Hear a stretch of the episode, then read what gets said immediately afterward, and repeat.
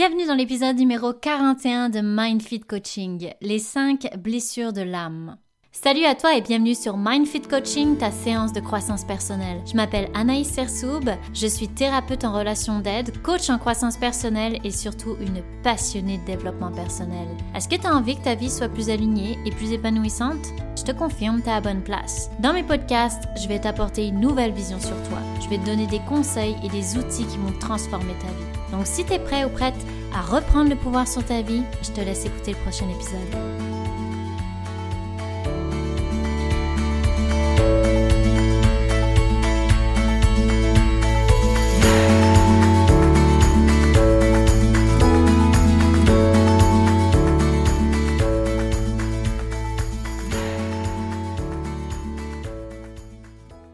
Salut à toi, j'espère que tu vas bien. Ça fait plusieurs semaines que j'ai pas fait de podcast, t'as peut-être remarqué, parce que j'étais en vacances et je me suis permis de prendre un petit break de podcast parce que je voulais vraiment me ressourcer puis pouvoir t'apporter encore du contenu de qualité. Donc là, je suis de retour et je suis de retour en forme.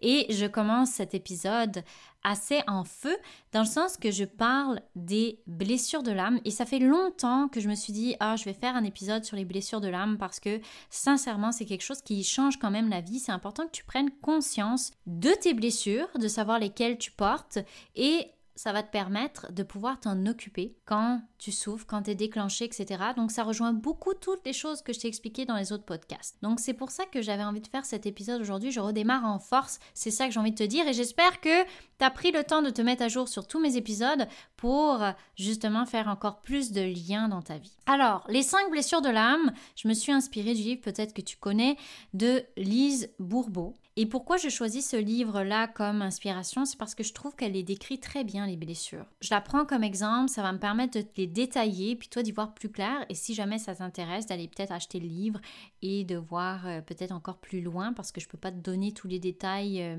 à travers le podcast, je te donne quand même un beau portrait de la blessure. Petit rappel, une blessure va souvent se former dans l'enfance selon ce qui a été vécu soit de manière répétitive, soit par un choc. Par exemple, la mort d'un parent, le divorce des parents, etc. Sinon, ça va être des phrases ou des actions qui ont été produites de manière répétitive, comme je disais, et ça, ça va faire que ça va forger une blessure. Premièrement, je crois beaucoup au fait qu'une blessure, elle ne s'éradique pas. Dans le sens que tu peux pas l'effacer, cette blessure-là. Par contre, tu peux apprendre à vivre avec. Tu peux apprendre à savoir quoi faire lorsqu'elle se réveille mais tu vas pas la faire disparaître. Donc c'est important pour moi que je te dise ça parce que pendant des années, moi personnellement, c'est ce que je voulais. Je voulais faire disparaître mes blessures parce que je me disais que la vie, elle serait meilleure si j'avais pas ces parties-là en moi. Et évidemment, c'est comme lutter contre quelque chose qui fait partie de moi. Alors plus tu vas nier cette blessure, plus tu vas la rejeter et plus elle va être grande, plus elle va faire mal et plus tu vas la subir. Et ce qui a changé, c'est quand j'ai accepté que c'était une facette de moi, une partie de moi, et que je ne pouvais pas la changer. Hein. Je ne peux pas changer mon passé, donc je ne peux pas changer ma blessure. Et de là, j'ai compris que cette blessure, elle avait aussi créé la femme que je suis aujourd'hui. Parce que sans la relation difficile que j'ai eue avec ma mère, je n'aurais pas eu ma blessure d'abandon ou de rejet, et je n'aurais pas eu besoin d'aider autant les gens, et ça ne m'aurait pas amené justement là à te parler dans mes podcasts pour t'aider. Ça fait partie de ma mission de vie, ça fait partie du fait que je suis coach aujourd'hui, que je suis spécialisée dans les relations, etc. Et ça, c'est grâce à la première relation que j'ai eue avec ma mère qui a été très difficile. Donc quelque part aujourd'hui, si j'enlevais cette blessure, je pourrais pas t'aider comme je peux t'aider aujourd'hui. Ça fait partie intégrante de moi et je l'accepte.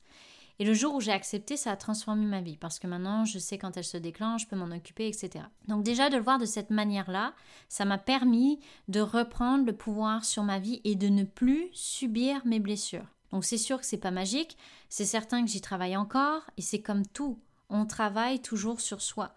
Mais c'est de plus en plus facile au fur et à mesure parce que tu sais quoi faire.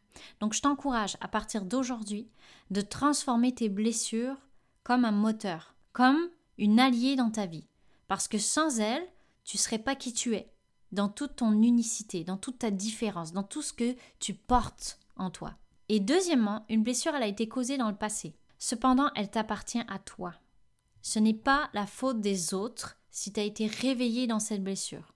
Et c'est important pour moi que tu prennes conscience de ça parce que sinon tu restes en position de victime par rapport à cette blessure et par rapport aux autres. Donc tu n'as plus de pouvoir sur ta vie. Alors, une blessure, elle t'appartient et elle peut se réveiller selon tes déclencheurs à toi. Par exemple, euh, si ta mère était une personne autoritaire, eh bien, tu vas rencontrer un jour une autre personne qui va être autoritaire ou qui va utiliser un ton autoritaire et rapidement, ça va te réveiller dans une certaine blessure en rapport avec ta mère. Des déclencheurs, il y en a énormément, hein, et ils sont propres à chacun.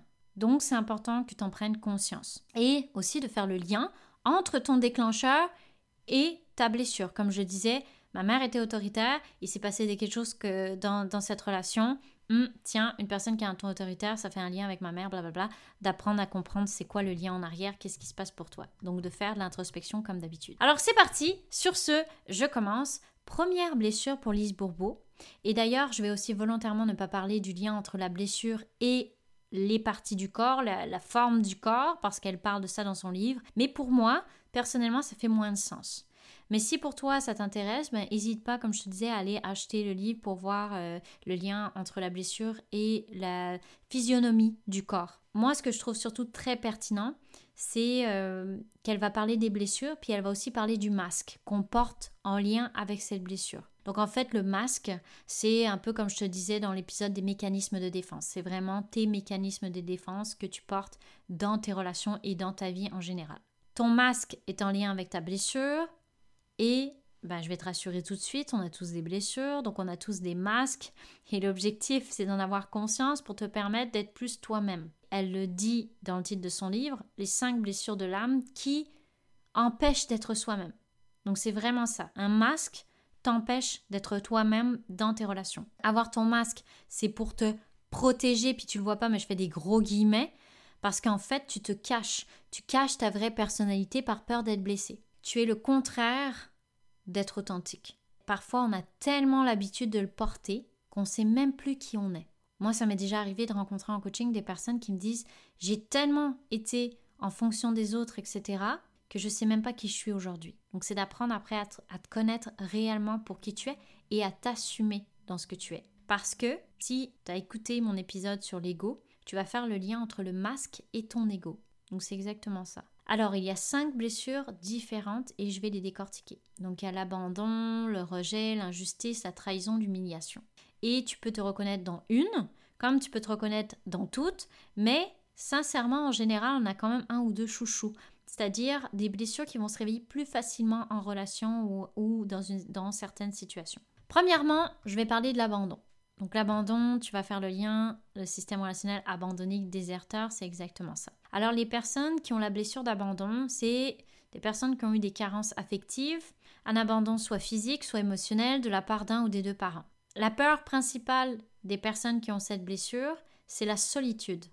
La peur de se faire abandonner par les autres. Ayant déjà vécu une solitude physique ou relationnelle quand ils étaient enfants, ils ne veulent plus la revivre.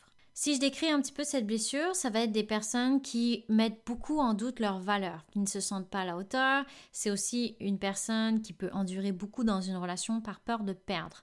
Elle peut se rendre vraiment jusqu'à la dépression, jusqu'à se sentir complètement éteinte. Parce que pour elle, l'abandon est toujours le pire scénario, quoi qu'elle peut endurer. Elle va toujours choisir de rester dans une relation jusqu'à parfois atteindre plus que ses limites parce que pour elle, la solitude, c'est ce qui fait le plus peur. Le masque, donc le masque, c'est le dépendant. Souvent, l'abandonné qui est indépendant aux autres, parce que lui, la solitude, c'est un cauchemar, comme je disais, alors il fait tout pour être en présence des autres, même si c'est pas nourrissant. C'est une personne qui se nourrit par les autres, par l'extérieur. Donc elle nourrit l'amour de soi, mais par l'extérieur. Ce qui va donner une sensation de vide et qui va contribuer à la dépendance à l'autre parce que sans l'autre, il n'y a plus d'amour de soi. Donc ça continue à créer cette dépendance. Et lorsqu'une relation se termine, une personne avec la blessure d'abandon va avoir une peur bleue de finir sa vie seule, de ne pas retrouver l'amour. Donc ça se peut que ce soit une personne qui se remette vite en couple par peur de la solitude. Donc elle ne pense pas vraiment si la personne peut lui apporter quelque chose de positif dans sa vie, elle pense surtout à ce qu'elle peut éviter, c'est-à-dire la solitude. Le remède dans cette blessure, ce serait de développer l'amour de soi. L'amour qui doit passer avant tout par soi, de devenir autonome dans ses besoins affectifs, d'avoir du temps avec soi-même et d'apprendre à aimer ce temps avec soi-même, d'apprivoiser la solitude et vivre bien dans cette solitude. La deuxième blessure, le rejet. Donc le rejet, c'est un peu je fais tout pour que tu m'aimes, pour te plaire, ou je te rejette par peur que tu le fasses avant. Donc les personnes qui ont la blessure du rejet ont vécu une enfance où ils se sont sentis rejetés. Soit ils étaient aimés en faisant ce que le parent voulait. C'est une personne qui a rapidement compris que pour recevoir de l'amour, il fallait ne pas être soi-même.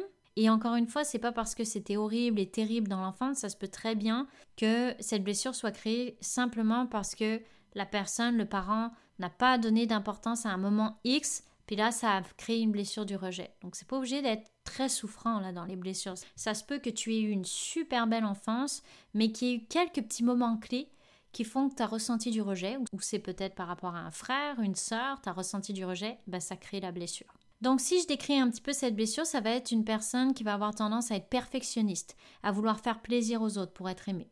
Elle peut être aussi caméléon et donc changer d'opinion selon ce que pensent les gens.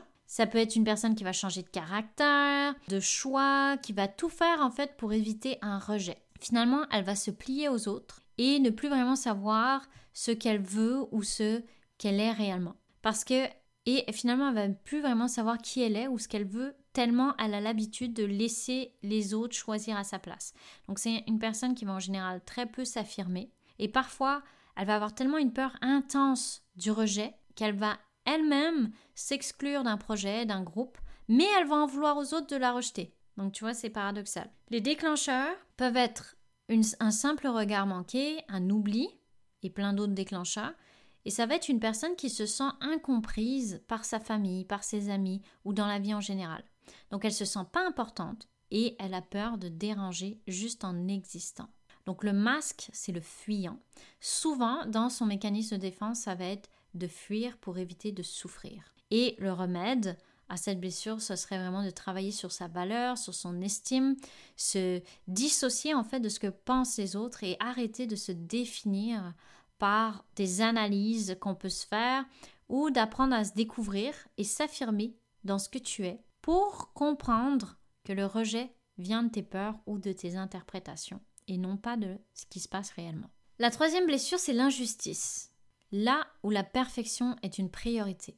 Donc ce sont des enfants qui ont souffert de la froideur d'un de leurs parents. Là où il y a eu l'impossibilité d'exprimer sa sensibilité, l'enfant a choisi à la place d'essayer d'être parfait. Donc si je décris cette blessure, c'est une personne qui est très perfectionniste, qui évite de toucher à sa sensibilité. Elle veut atteindre un idéal parfait. Donc il y a vraiment ce côté de parfait dans tout ce qu'elle est, dans tout ce qu'elle veut paraître, elle va être dynamique, elle va avoir la difficulté à admettre qu'elle peut vivre des enjeux, des problèmes physiques, et elle ne sent pas beaucoup ses limites justement physiques et psychiques. Donc c'est difficile pour elle de demander de l'aide et elle peut même se rendre jusqu'au burn-out. Donc c'est une personne qui ne supporte pas l'injustice, mais qui va quand même peut-être en faire vivre à son entourage sans s'en rendre compte. Donc elle va être injuste alors qu'elle ne supporte pas l'injustice. Elle peut aussi paraître froide à certains moments, et pourtant c'est des personnes qui sont très sensibles. Et elles croient être aimées pour ce qu'elles font, donc c'est ce qui fait qu'elles deviennent très exigeantes envers elles-mêmes, parce qu'elles pensent que l'amour passe par ce qu'elles font et non pas ce qu'elles sont. C'est une personne qui va garder le contrôle d'elle-même pour éviter de toucher à ce qu'elle considère imperfection. C'est une personne qui va ressentir beaucoup de colère envers elle-même ou les exigences qu'elle ne répond pas soit par rapport aux autres, soit par rapport à elle. La perfection. L'une de ses plus grandes peurs, c'est la froideur des autres. Donc ça, ça l'insécurise beaucoup. Et c'est l'échec de se tromper, forcément, vu que c'est une personne qui veut être parfaite. Le masque, c'est rigide. Donc la rigidité lui permet d'avoir l'illusion de garder le contrôle sur sa perfection. Et le remède, ce serait vraiment d'accueillir les moments plus imparfaits, de transformer la vision de son échec en quelque chose de positif pour arrêter d'avoir peur de l'échec et aussi de s'assumer dans ce qu'elle est. Donc vraiment d'apprendre à s'aimer telle qu'elle est. Donc finalement ça revient beaucoup hein, dans le remède, c'est d'apprendre à t'aimer tel que tu es, de t'accepter dans ce que tu es. Puis pour la personne qui a la blessure d'injustice, c'est aussi d'apprendre à sentir ses limites physique et psychique pour éviter de se rendre trop loin dans la perfection. Quatrième blessure, c'est la trahison. Tu risques de me trahir alors je ne te fais pas confiance. Alors, c'est un enfant qui s'est senti trahi par son parent, soit parce qu'il y a eu un bris de confiance, soit parce qu'il y a eu des promesses qui étaient non tenues. C'est un enfant donc qui ne s'est pas senti important ou bien qui s'est senti manipulé par son parent. Et si je décrivais la blessure, c'est que dans la peur de la trahison, il y a le fait que cette personne, elle va aussi trahir, elle va aussi mentir, manipuler pour atteindre certains objectifs. Elle va pas le faire tout le temps, mais elle va quand même l'avoir en elle. Elle va avoir peur de ça chez les autres, mais elle va quand même aussi elle le faire. Puis elle peut justifier ça en disant que c'est pas pareil. Ce qui va arriver, c'est qu'elle va attirer la trahison vers elle, vu qu'elle aussi elle trahit. Donc c'est une personne qui aime prendre la place, qui aime convaincre les autres. Elle veut à tout prix garder le contrôle. Elle est méfiante et donc elle garde une image d'elle de confiance pour donner cette impression de contrôle. C'est une personne qui peut accuser les autres de certains de ses problèmes et qui va se sentir rapidement trahie par les autres. Elle peut parfois même un peu voir le mal partout. Donc c'est une personne qui aime que ce soit fait à sa manière, sinon elle va vivre de la colère. Et c'est une personne qui n'aime pas parler d'elle, parce que ça lui permet d'éviter de donner des cartes aux autres et de se faire manipuler ou trahir. Donc elle fait bien attention à pas être trahie. Et ce sont des personnes parfois qui peuvent se montrer dominantes. Alors la peur en arrière de tout ça, ça va être la séparation. Donc c'est une personne qui a peur de la séparation et ça peut arriver que donc elle va avoir peur de s'engager dans une relation parce qu'elle ne peut pas contrôler. Le masque, c'est le contrôlant. Donc avoir le contrôle permet d'apaiser ses craintes de trahison. Et d'ailleurs, souvent, ça va être lié à la blessure d'abandon. Donc le remède, ce serait déjà de détecter les moments où tu trahis même si tu justifies ça, même si c'est pas des grosses trahisons, ce serait de voir tiens, est-ce que moi aussi je suis quelqu'un qui peut manipuler? Est-ce que moi aussi je suis quelqu'un qui peut trahir les autres? Donc déjà de, conscientiser cette partie-là de toi, d'accueillir cette partie-là de toi, c'est une première étape. Et la deuxième étape, ce serait de refaire confiance aux autres. Oui, tu as peut-être ressenti cette trahison dans ton enfance, mais aujourd'hui, comment tu peux retrouver confiance aux autres pour te sentir bien dans tes relations? Travailler aussi le lâcher prise, vu que c'est par le contrôle que tu vas apaiser tes craintes pour le moment, d'aller chercher lâcher prise pour apaiser tes craintes. Cinquième blessure, l'humiliation, la honte de soi-même. Donc c'est un enfant qui a ressenti qu'un de ses parents avait honte de lui. C'est un enfant qui a pu vivre des moqueries ou un souvenir vécu en public qui l'a marqué. Donc il y a quelque chose avec l'humiliation qui s'est passé enfant. Et si je décrivais cette blessure, ce serait que c'est une personne qui ressent rapidement la honte en elle. Donc elle va ressentir la honte et en même temps, elle va chercher constamment l'attention des autres. Elle peut se surresponsabiliser du bonheur des autres, elle ne supporte pas les critiques des autres, ça la fait réagir très mal. Elle le vit mal et en même temps, c'est une personne qui va beaucoup se critiquer elle-même, elle va se rabaisser, donc elle va contribuer à ce qui lui fait le plus mal. C'est une personne qui a connaissance de ses besoins, mais elle les ignore. Elle fait comme si ça n'était pas là. Elle va se concentrer sur les autres et elle va essayer de se rendre le maximum utile aux autres parce que son objectif, c'est de se rendre indispensable pour ne pas perdre l'amour. Donc elle s'empêche d'être elle-même et elle ne trouve pas sa place. Donc la peur, c'est surtout, elle a très peur de la liberté. Parce que se sentir libre, pour une personne qui a la blessure d'humiliation, c'est justement synonyme d'humiliation, la liberté. Le masque, c'est le masochiste, c'est-à-dire que c'est une personne qui va aller rechercher la souffrance, parce que pour elle, la souffrance, c'est égal l'amour. Tant que tu auras cette croyance de la souffrance égale l'amour, ça va être difficile de justement travailler sur ta blessure d'humiliation. Le remède, ce serait vraiment d'accueillir ce que tu as vécu par rapport à l'humiliation, de te retrouver, puis d'être moins dans le sauveur et plus centré sur toi, tes besoins, de répondre à tes besoins, d'en prendre conscience, puis de, de les honorer, ces besoins-là dans toi pour éviter de toujours faire passer les autres avant toi et de vraiment ressentir l'amour bienveillant plutôt que égale souffrance. Alors voilà les cinq blessures, j'espère que cet épisode t'a plu, que peut-être tu te reconnais dans un, dans plusieurs ou dans toutes les blessures, puis c'est bien correct. Il y a certaines personnes, ça va être toutes. Il y a certaines personnes, ça va être juste une. Il y a certaines personnes, c'est difficile de voir les liens. Donc ça prend peut-être un petit peu d'introspection. L'important pour moi, c'est que tu veux te sentir mieux avec ces blessures-là. C'est que tu en prennes conscience, Premièrement, tu les identifies, tu identifies tes déclencheurs et tes besoins pour pouvoir en prendre soin et ne plus subir ces blessures-là qui appartiennent à ton enfance. De les laisser là où elles doivent être, d'en prendre soin dans le moment présent. C'est vraiment un travail au quotidien de comprendre que quand tu portes ton masque, quand tu es dans tes peurs, quand ta blessure s'active, etc., ben c'est là que ça fait souffrir. Et à force de t'observer, ben tu vas en prendre conscience, tu vas savoir de plus en plus quoi faire quand elle se réveille. Et si tu veux avoir encore plus de détails, ben moi je t'invite à lire le livre de Lise Bourbeau. Et en tout cas, moi je suis bien contente de reprendre du service, comme on dit. Comme d'habitude, tu peux me retrouver sur Instagram, n'hésite pas à t'abonner à mon compte. Et TikTok aussi, c'est pareil, je vais reprendre les vidéos, j'avais pris des vacances de TikTok, mais ça va reprendre. Et encore, merci beaucoup pour tous les feedbacks que vous me faites. C'est très très très apprécié, ça me donne encore plus de continuer, comme je vous disais à chaque fois. Alors, en attendant, prends soin de toi et on se reparle.